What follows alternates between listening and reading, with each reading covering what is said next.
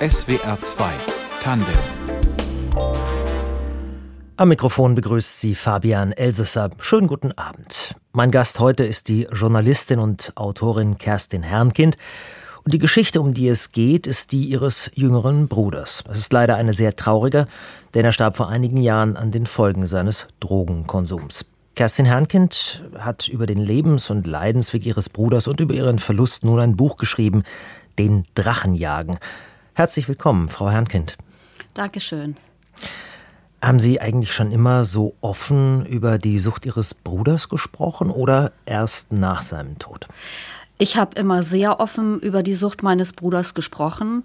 Hintergrund war, dass uns damals, also meiner Mutter und mir, die Drogenberater gesagt haben, tun Sie sich das nicht an, hier ein weiteres Familiengeheimnis zu schaffen. Wenn Sie jemand fragt, was macht Ihr Sohn, was macht ähm, Ihr Bruder, dann sagen Sie, der ist drogenabhängig.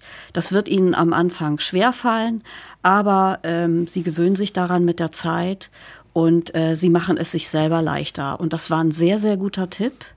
Ich bin froh, dass ich das beherzigt habe. Ich muss allerdings sagen, ähm, ich habe ja in meinem früheren Leben, bevor ich Journalistin wurde, habe ich ja beim Anwalt gearbeitet. Und ähm, auch wenn ich jetzt Anwälten vielleicht zu nahe trete und Anwältinnen, das ist schon eine sehr konservative Branche. Ich weiß nicht, wenn ich äh, noch in einem schicken Anwaltsbüro gearbeitet hätte, ob ich mich da geoutet hätte. Aber Journalisten und Journalistinnen sind ja sehr offene, liberale Leute.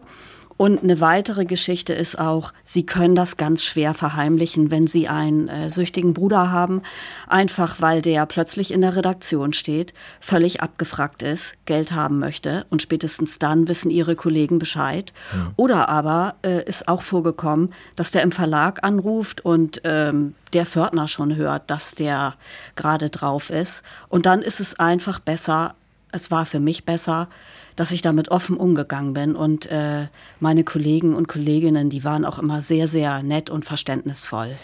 Jetzt sind Sie aber ja, kann man sagen, noch einen Schritt weiter gegangen, haben das aufgeschrieben, auch wie es Ihnen gegangen ist und auch nach seinem Tod gegangen ist. Das ist ja auch ein großes Stück Trauerarbeit. Warum war es Ihnen wichtig, das jetzt auf diesem Weg öffentlich zu machen? Also ich muss sagen, ich hatte eigentlich nie vor, über meinen Bruder zu schreiben. Ein Kollege hat mal zu mir gesagt, Kerstin, du musst mal ein Buch darüber schreiben. Und das ist schon ein paar Jahre her. Und das habe ich abgelehnt. Da habe ich gesagt, nee, über meinen Bruder schreibe ich nicht. Das ist wirklich Tabuthema. Und das habe ich damals auch wirklich so gemeint. Und als er dann starb im Februar 20, bin ich äh, nach seinem Tod jeden Morgen um 4 Uhr aufgewacht konnte nicht mehr schlafen und habe mich gefragt, äh, wie ist das eigentlich alles gekommen mit seiner Sucht? Warum ist Uwe süchtig geworden? Wo liegen die Ursachen? Und ich glaube, jemand, der schreibt und trauert, der schreibt auch. Schreiben ist ja mein Ausdrucksmittel. Ich bin Journalistin. Ich habe immer schon geschrieben, schon als Teenager. Und ich glaube, wenn Sie dann so was Schweres zu bewältigen haben wie eine Trauer, dann schreiben Sie. Haben Sie damit gerechnet, dass irgendwann die Polizei vor der Tür stehen wird und Ihnen sagt, dass Ihr Bruder gestorben ist? Ja, das habe ich. Und ähm, obwohl man diese Vorstellung ähm, irgendwie so wie so in so einem fernen Nebel hat, ist es, wenn es dann soweit ist, doch, äh, doch was ganz anderes. Und man muss auch dazu sagen, Uwe ist relativ spät heroinabhängig geworden. Der hat äh, das erste Mal 1995, da war er schon Mitte 20, hat er mit drei Freunden zusammen aus Neugierde Heroin geschnupft. Ähm, er ist dann nie wieder davon losgekommen. Und diese Drogensucht hat sich 25 Jahre hingezogen. Es ging immer weiter bergab mit ihm. Und ähm, ja, als dann die Polizei bei mir vor der Tür stand, das war ähm, relativ spät, so gegen halb zehn. Ich lag im Bett und las und plötzlich klingelte das an der Tür und ich sagte noch zu meinem Mann, Gott, wer, wer, wer meldet sich denn jetzt noch? Ich bin dann zum Fenster gegangen, habe nach unten auf die Straße geguckt, da standen halt zwei Männer vor der Haustür. Ich konnte nur sehen, dunkel gekleidet und wenn ich allein gewesen wäre, hätte ich auch nicht geöffnet.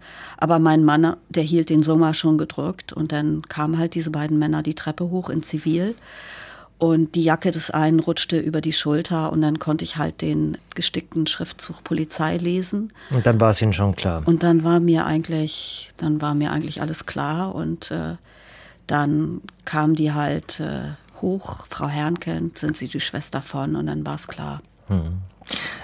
Ihr Buch trägt den Titel Den Drachen jagen. Das sagen Junkies, wenn sie Heroin auf Alufolie erhitzen, um es dann zu inhalieren äh, und jagen, weil man den flüssigen Tropfen mit so einem Röhrchen wohl hinterher jagt. Sie sagten gerade schon, er hat recht spät damit angefangen, aber wie kam er überhaupt ans Heroin? Also als ich anfing, mein Buch zu schreiben, war ich davon überzeugt, dass Uwes Einstiegsdroge das Kiffen gewesen sei.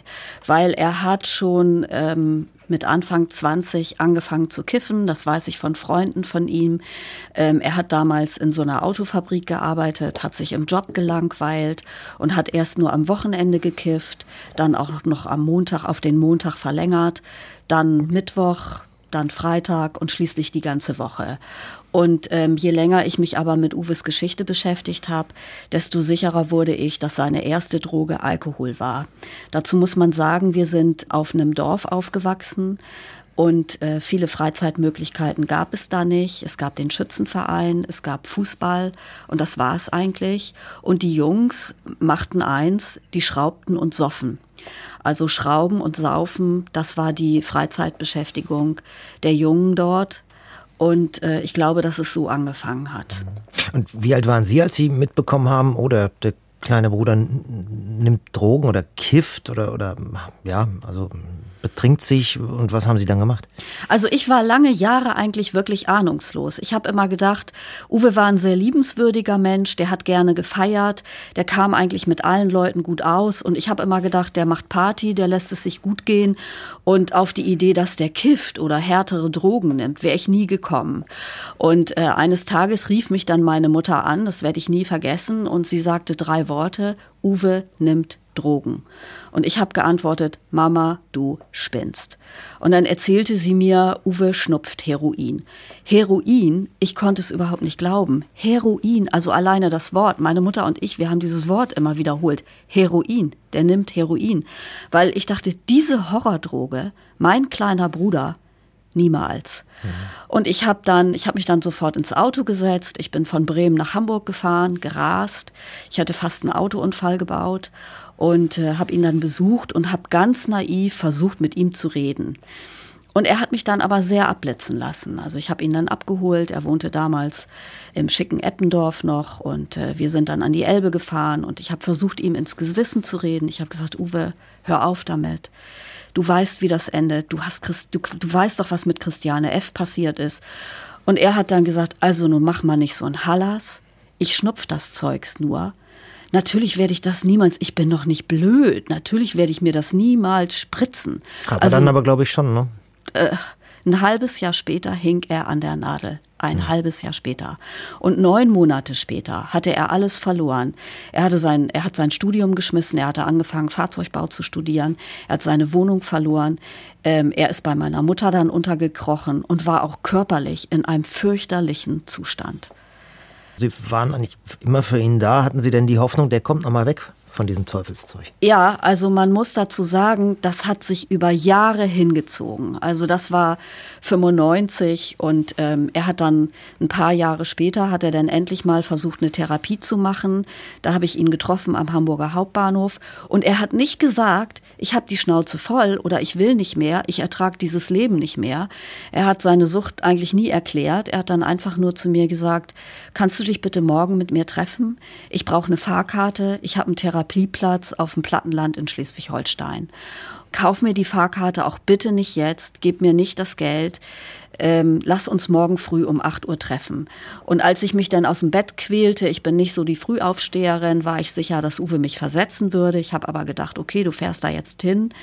Und er stand dann aber da, den Seesack geschultert, und bereit für die Therapie. Ich habe ihm da eine Fahrkarte gekauft, auch noch ein Franzbrötchen. Und es fällt mir ganz schwer, mich daran zu erinnern, weil ich wirklich damals so richtig voller Hoffnung war mhm. und gedacht habe, super, er schafft es jetzt und es wird wieder. Mein Bruder kommt auf den rechten Weg.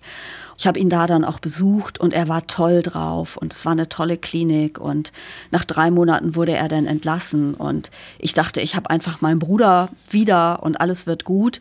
Und ich wurde damals nach Berlin versetzt und ich merkte schon, Uwe ist zwar clean, aber er hängt relativ ähm, viel am Hamburger Hauptbahnhof rum. Er hat keinen Job, er hat keine cleanen Freunde mehr. Wenn ich ihn jetzt hier alleine lasse, ich habe mich ganz oft nach Feierabend mit ihm getroffen, dann geht das ins Auge. Und dann habe ich ihn gefragt, willst du nicht mit nach Berlin kommen? Natürlich hat Berlin auch eine Drogenszene, aber ehrlich gesagt, ich hätte nicht gewusst, was ich anderes hätte machen sollen. Und Drogen gibt's überall. Und dann habe ich ihn halt mit nach Berlin genommen. Ich habe extra eine größere Wohnung genommen. Er hatte sein eigenes Zimmer. Und das ließ sich zunächst mal auch ganz toll an weil äh, mein Bruder hat in Berlin Kontakt zu einem alten Freund aufgenommen, der, der nie was mit Drogen zu tun gehabt hat. Der hat ihm einen Job besorgt in einer Kfz-Werkstatt. Die beiden haben wieder zusammen geschraubt und ich dachte, wunderbar, wir haben es geschafft. Der hat einen Job, der hat hier einen Freund, der nichts mit Drogen am Hut hat. Alles wird gut. Und es wurde nicht gut. Ich kenne keine Junkies. Ähm, wie haben Sie ihn erlebt, wenn er drauf war? Oh, furchtbar. Also, ähm, das wird ein anderer Mensch. Ich muss zu Uwes Verteidigung sagen, wenn ich mir die Geschichten von anderen Familien anhöre, äh, da passieren viel schlimmere Sachen. Uwe hat uns nie beklaut. Uwe ist nie gewalttätig geworden. Also das muss man sagen. Aber er war schon, wenn er drauf war, war er einfach fürchterlich. Ich erinnere mich an eine Szene, da hatte ich Geburtstag und ähm, habe mich gefreut darauf, mit meiner, mit meiner Mutter und meinem Bruder irgendwie ein bisschen zu feiern. Und ähm, er saß dann halt am Esstisch. Er nahm überhaupt nicht wahr, dass ich gekommen war. Er grüßte nicht, er gratulierte nicht. Er war damit beschäftigt, einen Joghurt zu essen. Und der Joghurt war ihm auf das T-Shirt gekleckert. Und er stierte diesen Joghurtfleck an, als wäre das irgendein interessantes Insekt. Also er war völlig, völlig weg. Dann wankte er in das kleine Zimmer und ähm, meine Mutter weinte einfach nur und war zutiefst verzweifelt. Und ähm, irgendwann später kam er dann zurück, er zitterte, er schwitzte, war in einem fürchterlichen Zustand und sagte dann zu mir, gib mir Geld für einen goldenen Schuss. Gib mir Geld, komm, dann bist du mich los. Gib mir einfach Geld, ich setze mir einen goldenen Schuss und du bist mich los. Und da fühlt man sich wie am Abgrund.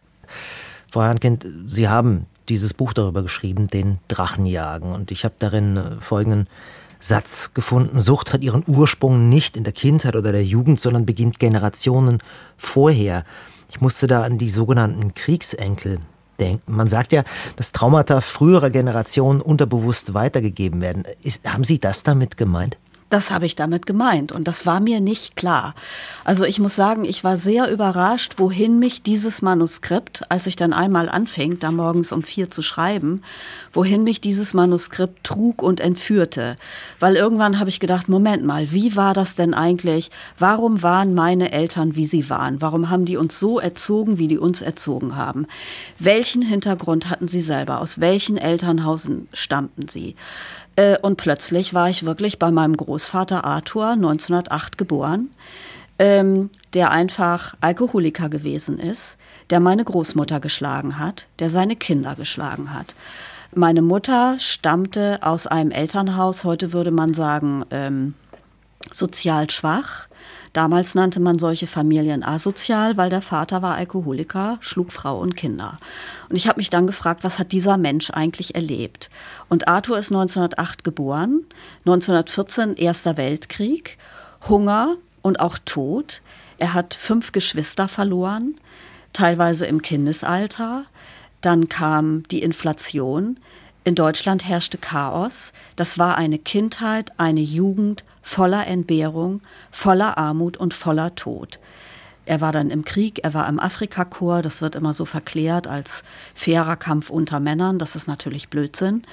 Und ähm, ich glaube, dass er traumatisiert war. Er war dann in Kriegsgefangenschaft, in amerikanischer Kriegsgefangenschaft. Er kam zurück und ich glaube, um zu vergessen, was hinter ihm lag, nämlich Armut, Hunger und Tod, hat er einfach äh, sich mit Alkohol betäubt und äh, hat zugeschlagen. Meine Eltern stammten jedenfalls aus gebrochenen Familienverhältnissen, aus eher ärmlichen Verhältnissen. Und die hatten nach dem Krieg, hatten sie einen Plan. Sie wollten, dass ihre Kinder es besser haben würden. Aufstieg war der Plan. Und sie haben, das muss man wirklich sagen, für ihre Kinder auch wirklich alles getan. Bei materiell. Mir, materiell. Materiell haben sie alles getan.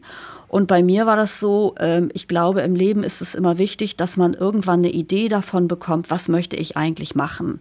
Und mir war irgendwann klar, ich will Journalistin werden, ich will studieren äh, und äh, das mache ich jetzt einfach mal. Bei Uwe war das so, der taumelte ein bisschen. Ich glaube auch heute, dass er eigentlich den falschen Beruf ergriffen hat. Er hat ja Kfz-Mechaniker gelernt ich glaube, das war gar nicht sein Ding. Das war einfach den Zuständen in diesem Dorf geschuldet. Die Jungs, die schraubten halt und die soffen. So eine toxische Männlichkeit, schrauben und saufen.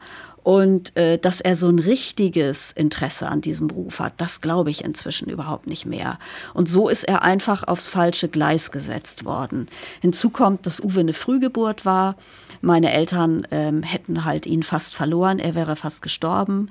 Er lag drei Monate im Brutkasten und der Schock darüber, dieses Kind fast verloren zu haben, hat dann später dazu geführt, dass meine Eltern Uwe eigentlich sehr viel abgenommen haben. Mhm. Also, also einerseits dieser, dieser männliche Druck, also auch vom Vater, ne, der auch, glaube ich, gesagt hat, heul nicht, du Memme, Männer weinen nicht, aber andererseits so, oh, der hatte es schwer, man muss es ihm leicht machen. Also im Grunde immer an den falschen Punkten falsch gefördert oder gar nicht. Ja, ich finde, ich habe ja nun keine Kinder und deswegen bin ich immer vorsichtig, Eltern Ratschläge zu erteilen. Aber ich glaube, die Balance zwischen ein Kind zu verwöhnen und dafür zu sorgen, dass es lernt zu kämpfen, das ist, glaube ich, eine fevelinsche Angelegenheit. Ich glaube, diese Balance muss man, äh, muss man halten. Und das ist bei Uwe, glaube ich, nicht so ganz gelungen. Nochmal zum Vater und zum Thema toxische Männlichkeit. Sie schildern da einen sehr schockierenden Moment. Also er war Sportschütze. Eines Tages tötet er einen Vogel, der aus dem Nest gefallen ist, den Sie und Ihr Bruder, Sie waren beide Kinder, retten wollten. Sie hatten ihn gefunden und später stellen Sie fest, der hat nicht einfach nur dieses Tier erlöst, der hat es aus dem Käfig gelassen und hat da regelrecht Jagd drauf gemacht. Ähm, das ist so ein ganz entscheidender Moment, in dem ganz viel kaputt gegangen ist. Ja, also das war so, ich war vielleicht so 13, Uwe vielleicht 10. Uwe hatte diesen Vogel gefunden und hat ihn mit nach Hause gebracht und meine Mutter hat aus dem Keller einen Vogelkäfig geholt und hat den da reingesetzt. Und wir haben dann beratschlagt, wie füttern wir diesen Vogel? Mit Mehlwürmern, sammeln wir Regenwürmer. Und äh, in dem Moment klappte die Haustür und mein Vater kam nach Hause und äh, sah den Vogel und sagte, der muss getötet werden, der überlebt das sowieso nicht. Und, äh, und wir dann so, nein, nein. Und, äh, und dann hat mein Vater diesen Käfig genommen, er hat sein Gewehr geholt, das stand im Schlafzimmer hinter der Tür, also auch ungesichert. Und dann ist er damit nach draußen gegangen und ich weiß nur noch, dass Uwe und ich in seinem Zimmer gesessen haben auf dem Bett. Wir haben uns die Ohren zugehalten, während mein Vater dann diesen Vogel erschossen hat. Und das gehört auch so zu den, zu den schrecklichsten Erinnerungen meiner Kindheit, ja. Jetzt haben wir also, wie gesagt, zum einen diese Härte und zum anderen eben auch äh, ja dieses Abnehmen für jemanden bestimmen, wenn gleich vielleicht auch aus, aus Sorge oder Fürsorge. Was könnten andere Ursachen gewesen sein, dass Ihr Bruder sich dann in Drogen geflüchtet hat? Also gut, mangelndes Selbstwertgefühl, das wird daher kommen. Was meinen Sie, war da noch ein Grund? Naja, ich glaube, es ist einfach so, man muss lernen, im Leben Herausforderungen anzunehmen, ob die groß oder klein sind. Man muss da einfach mal durch. Man muss seine Angst einfach mal aushalten und dann einen Artikel zu Ende schreiben. Und äh, auch wenn man denkt, das wird nichts und ich versage. Und ich glaube, das ist bei Uwe nicht so ausgeprägt gewesen. Alles, was man einem Kind abnimmt, kann es nicht lernen. Und er hatte eben auch nie so eine richtige Idee, was er machen wollte. Ich habe irgendwann mal mit ihm in der Kneipe gesessen, da war er schon, da war, hatte er gerade eine cleane Phase und ähm, dann hat er zu mir gesagt, du hast das große Glück gehabt, dass du was gefunden hast, für das du brennst. Äh, und bei mir, ich wusste lange überhaupt nicht, was ich machen wollte. Und dann habe ich ihn gefragt, ich sage, ja, und, und hast du heute eine Idee, was du hättest machen wollen? Und da sagt er zu mir, irgendwas mit Mode. Und ich bin fast vom Barhocker gerutscht, weil ich gedacht habe, Mode. Und heute denke ich, äh, er wäre vielleicht als, als Verkäufer in der Herrenabteilung glücklicher geworden als in der Werkstatt. Aber diese toxische Männlichkeit, dieses Schrauben und Saufen, die hat diesen Weg gar nicht geöffnet. Und äh, das war, ja, das war halt ein Drama. Frau Hankind, wie zentral war für Ihr eigenes Leben? Ich meine, er hat dann, Sie haben es vorhin erzählt, bei Ihnen gewohnt. Sie haben ihn sogar mitgenommen, um ihn zu schützen nach Berlin. Wie zentral war da in Ihrem eigenen Leben die Sorge um Ihren Bruder? Kann man noch einen normalen Alltag leben, also selbst wenn zwischendurch auch mal kein Kontakt bestand? Also man muss einen normalen Alltag leben und das habe ich natürlich auch gemacht. Gleichwohl ist es so, ähm, wir wussten ja teilweise gar nicht, wo Uwe war als er dann bei mir rausgeflogen ist, weil ich es einfach nicht mehr ertragen konnte. Also ich kann jedenfalls nicht mit einem Junkie leben. Ich habe ja dann irgendwann wieder blutige Spritzen bei ihm gefunden und dann gab es natürlich auch fürchterlichen Streit. Dann war er zum Teil einfach, wir wussten nicht, wo er war. Er lebte auf der Straße. Und da ist es natürlich schon so, wenn Sie plötzlich so eine, so eine Meldung hören, in Berlin ist ein Obdachloser erschlagen worden, angezündet worden oder erfroren äh, dann äh, war ich natürlich schon erstmal in Alarmstimmung, weil immer die Befürchtung war, ist das, ist das vielleicht der eigene Bruder. Mhm. Sie hatten ja auch immer wieder Hoffnung, ne? also besonders wenn er, Sie haben es vorhin geschildert, nach dem Entzug, also oder wenn er dann einen Platz in der Drogentherapie bekommen hat äh, und dann hat es eben doch nie geklappt. Was macht das mit einem, wenn die Hoffnung immer wieder enttäuscht wird? Das ist sicherlich auch für jeden anders, aber was hat es mit Ihnen gemacht? Naja, man gibt die zunächst mal nicht auf. Also ich habe ganz lange, äh, und wenn ich ehrlich bin, kann ich das immer noch nicht fassen, dass ich hier im Studio sitze und über den Drogentod meines Bruders rede, weil jahrelang habe ich immer gehofft, dass er die Kurve kriegt. Bis zuletzt eigentlich. Es war völlig naiv, aber ich habe ihn ja sechs Wochen vor seinem Tod besucht und habe ihm nochmal gesagt, Uwe, du weißt, du kannst zu mir kommen. Und dann hat er gesagt, ich weiß. Er wohnte ja in der Zwischenzeit im Obdachlosenheim. Wenn ich hier rausfliege, dann komme ich zu dir. Aber du willst mich ja kontrollieren. Und dann hat er so gelacht und ich habe gesagt, naja, das wäre vielleicht gar nicht schlecht für dich. Ich sagte, das könnte dir so passen, aber alles so in so einem lachenden Moment. Aber es ist immer, wenn ich einen Flixbus gesehen habe, habe ich an Uwe gedacht und dachte, eines Tages kommt er, eines Tages kommt er. Also, obwohl against all odds, habe ich eigentlich bis zum Schluss irgendwie so die irrationale Hoffnung gehabt, äh, dass er kommen würde und dass wir das vielleicht noch mal versuchen könnten. Und äh, das ist aber nicht passiert. Und nach seinem Tod habe ich dann auch das toxikologische Gutachten gelesen. Und äh, sie haben über 30 Substanzen bei ihm festgestellt.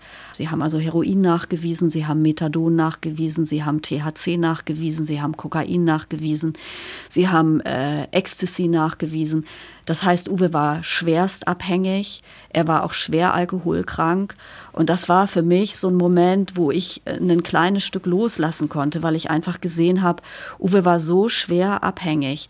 Ich konnte nichts mehr für ihn tun, außer ab und an vorbeigucken, mit ihm essen gehen, ihm Tabak kaufen und sagen, hör mal, du weißt, im Zweifel sind wir immer noch für dich da. Mehr konnte man nicht tun. Also er hatte in diesem Obdachlosenheim sowas wie ein Zuhause gefunden.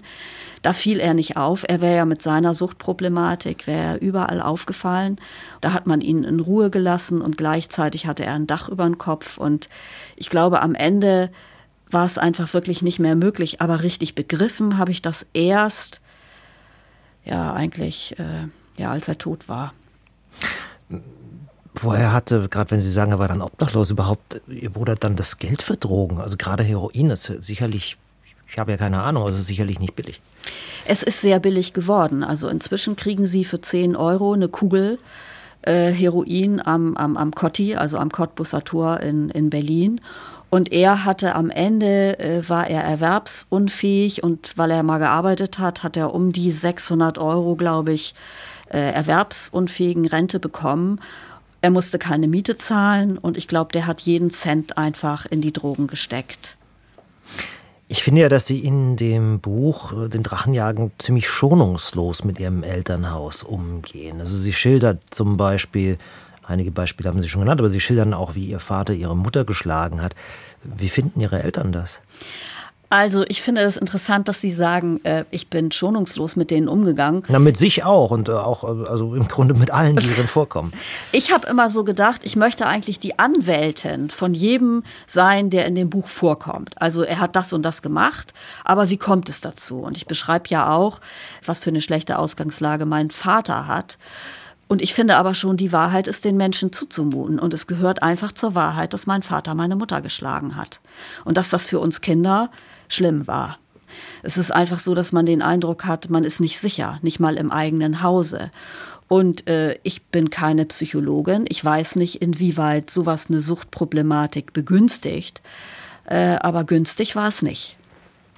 Hm, und ja, wie finden die Betroffenen das, was sie da geschrieben haben, dass sie damit so umgehen? Also meinen Vater habe ich ehrlich gesagt nicht gefragt.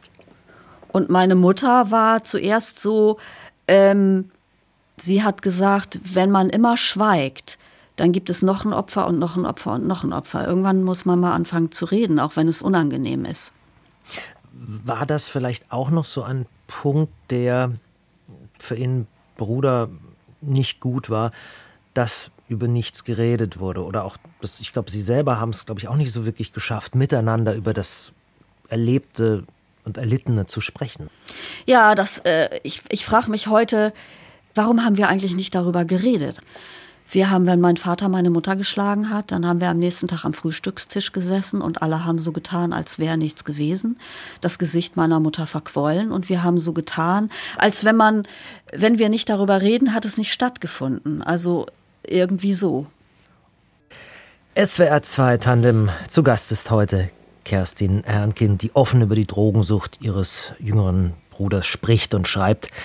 Vor gut zwei Jahren ist er an den Folgen dieser Sucht gestorben. Frau Herrnkind, Uwes Einstiegsdrogen, das war Alkohol und Cannabis und es wird ja immer mal wieder darüber diskutiert, ob äh, Cannabis legalisiert werden sollte. Wie stehen Sie mit Ihrer Geschichte dazu? Ja, das wird Sie sicherlich verwundern, aber äh, trotz des Schicksals meines Bruders bin ich für die Legalisierung von Cannabis. Und zwar aus folgendem Grunde. Die Leute wollen sich berauschen, das wollten sie schon immer. Und ich als Staat muss mich dazu verhalten. Und Alkohol und Tabak sind gefährliche Drogen, die bietet Vaterstaat an und kassiert Steuern. So, und nun muss ich einfach zur Kenntnis nehmen, die Leute wollen gerne kiffen. Wir haben in Deutschland, ich glaube, über drei Millionen äh, Kiffer. So, und die ziehen sich Zeugs rein, was gestreckt ist. Mit Sand, mit Glas, angeblich sogar mit Heroin, das kann ich nicht beurteilen. Der THC-Gehör ist gemeingefährlich hoch. Äh, THC muss man gerade sagen, das ist dieses, äh, ja, der Wirkstoff Tetra, Tetracarbinol. Ich glaube Tetrahydrocannabinol. Hydrocarbinol. Genau. Ein unaussprechlicher äh, mhm. Name. Also, Kurz THC, ja. THC. Mhm.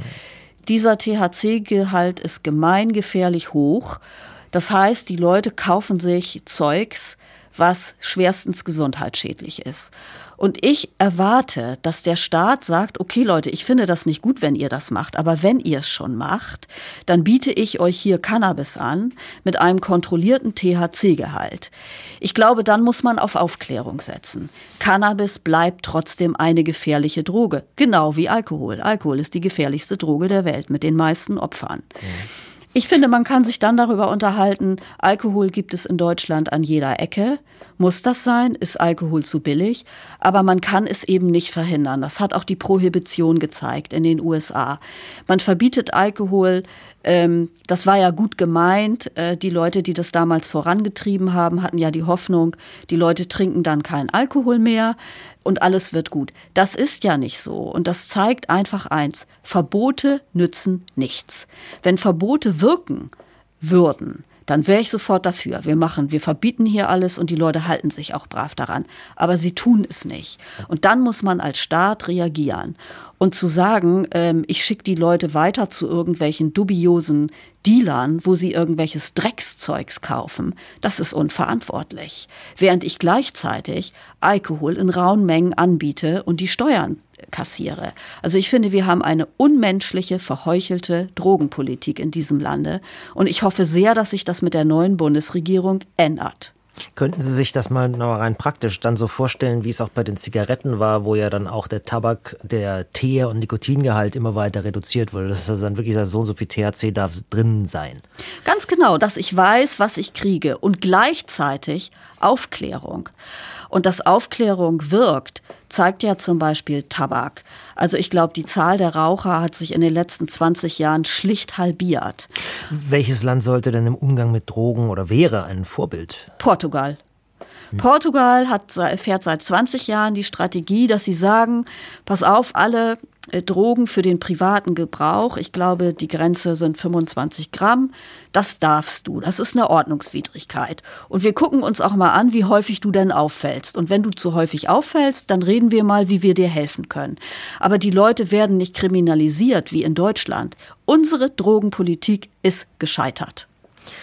Lassen Sie uns noch mal zurückkommen auch auf ja Ihren Umgang und Ihren Rückblick auch auf Kindheit und Jugend, das hat sich ja daraus ergeben, als Sie nochmal über die Lebensgeschichte Ihres Bruders nachgedacht haben. Es heißt da an einer Stelle Ihres Buches, Vergiftete Jugend, ich schütte dieses Gift jetzt zwischen die Buchdeckel, damit es mich loslässt. Wie weit hat es Sie losgelassen nach dem Schreiben? Also ähm, ich bin immer noch dabei. Und auch dieses Gespräch ist für mich so eine Art Therapie. Also wenn ich darüber reden kann, dann ähm, ist das für mich eine Therapie. Ich kann loslassen. Aber was mir viel wichtiger ist, Uwes letzter Job ist Mahnmal. Ich möchte, dass die Geschichte meines Bruders ein Mahnmal ist. Und es fängt so eine Drogenkarriere, kann anfangen beim Alkohol. Und ich glaube, wir müssen in dieser Gesellschaft reden über Sucht. Und für mich ganz persönlich war das so. Ich habe nach dem Tod von Uwe habe ich mich noch ein paar Mal betäubt mit Alkohol. Für mich war es auch so, dass gerade das Rotwein am, äh, nach Feierabend gehörte für mich lange Jahre zum Ritual. Und nach Uwes Tod habe ich plötzlich gedacht, nee, Alkohol, du bist ein Mistkerl. Du kommst daher in tollen Flaschen, du sitzt immer am Tisch, du verbreitest gute Laune, eigentlich bist du eine Droge und ein Nervengift.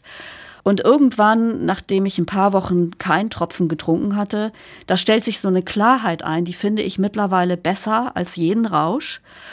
Und dann hat mich der Ehrgeiz gepackt und ich dachte, ich möchte jetzt wissen, ob ich ein Jahr ohne Alkohol aushalte. Das war gar kein Aushalten. Ich habe das locker hingekriegt.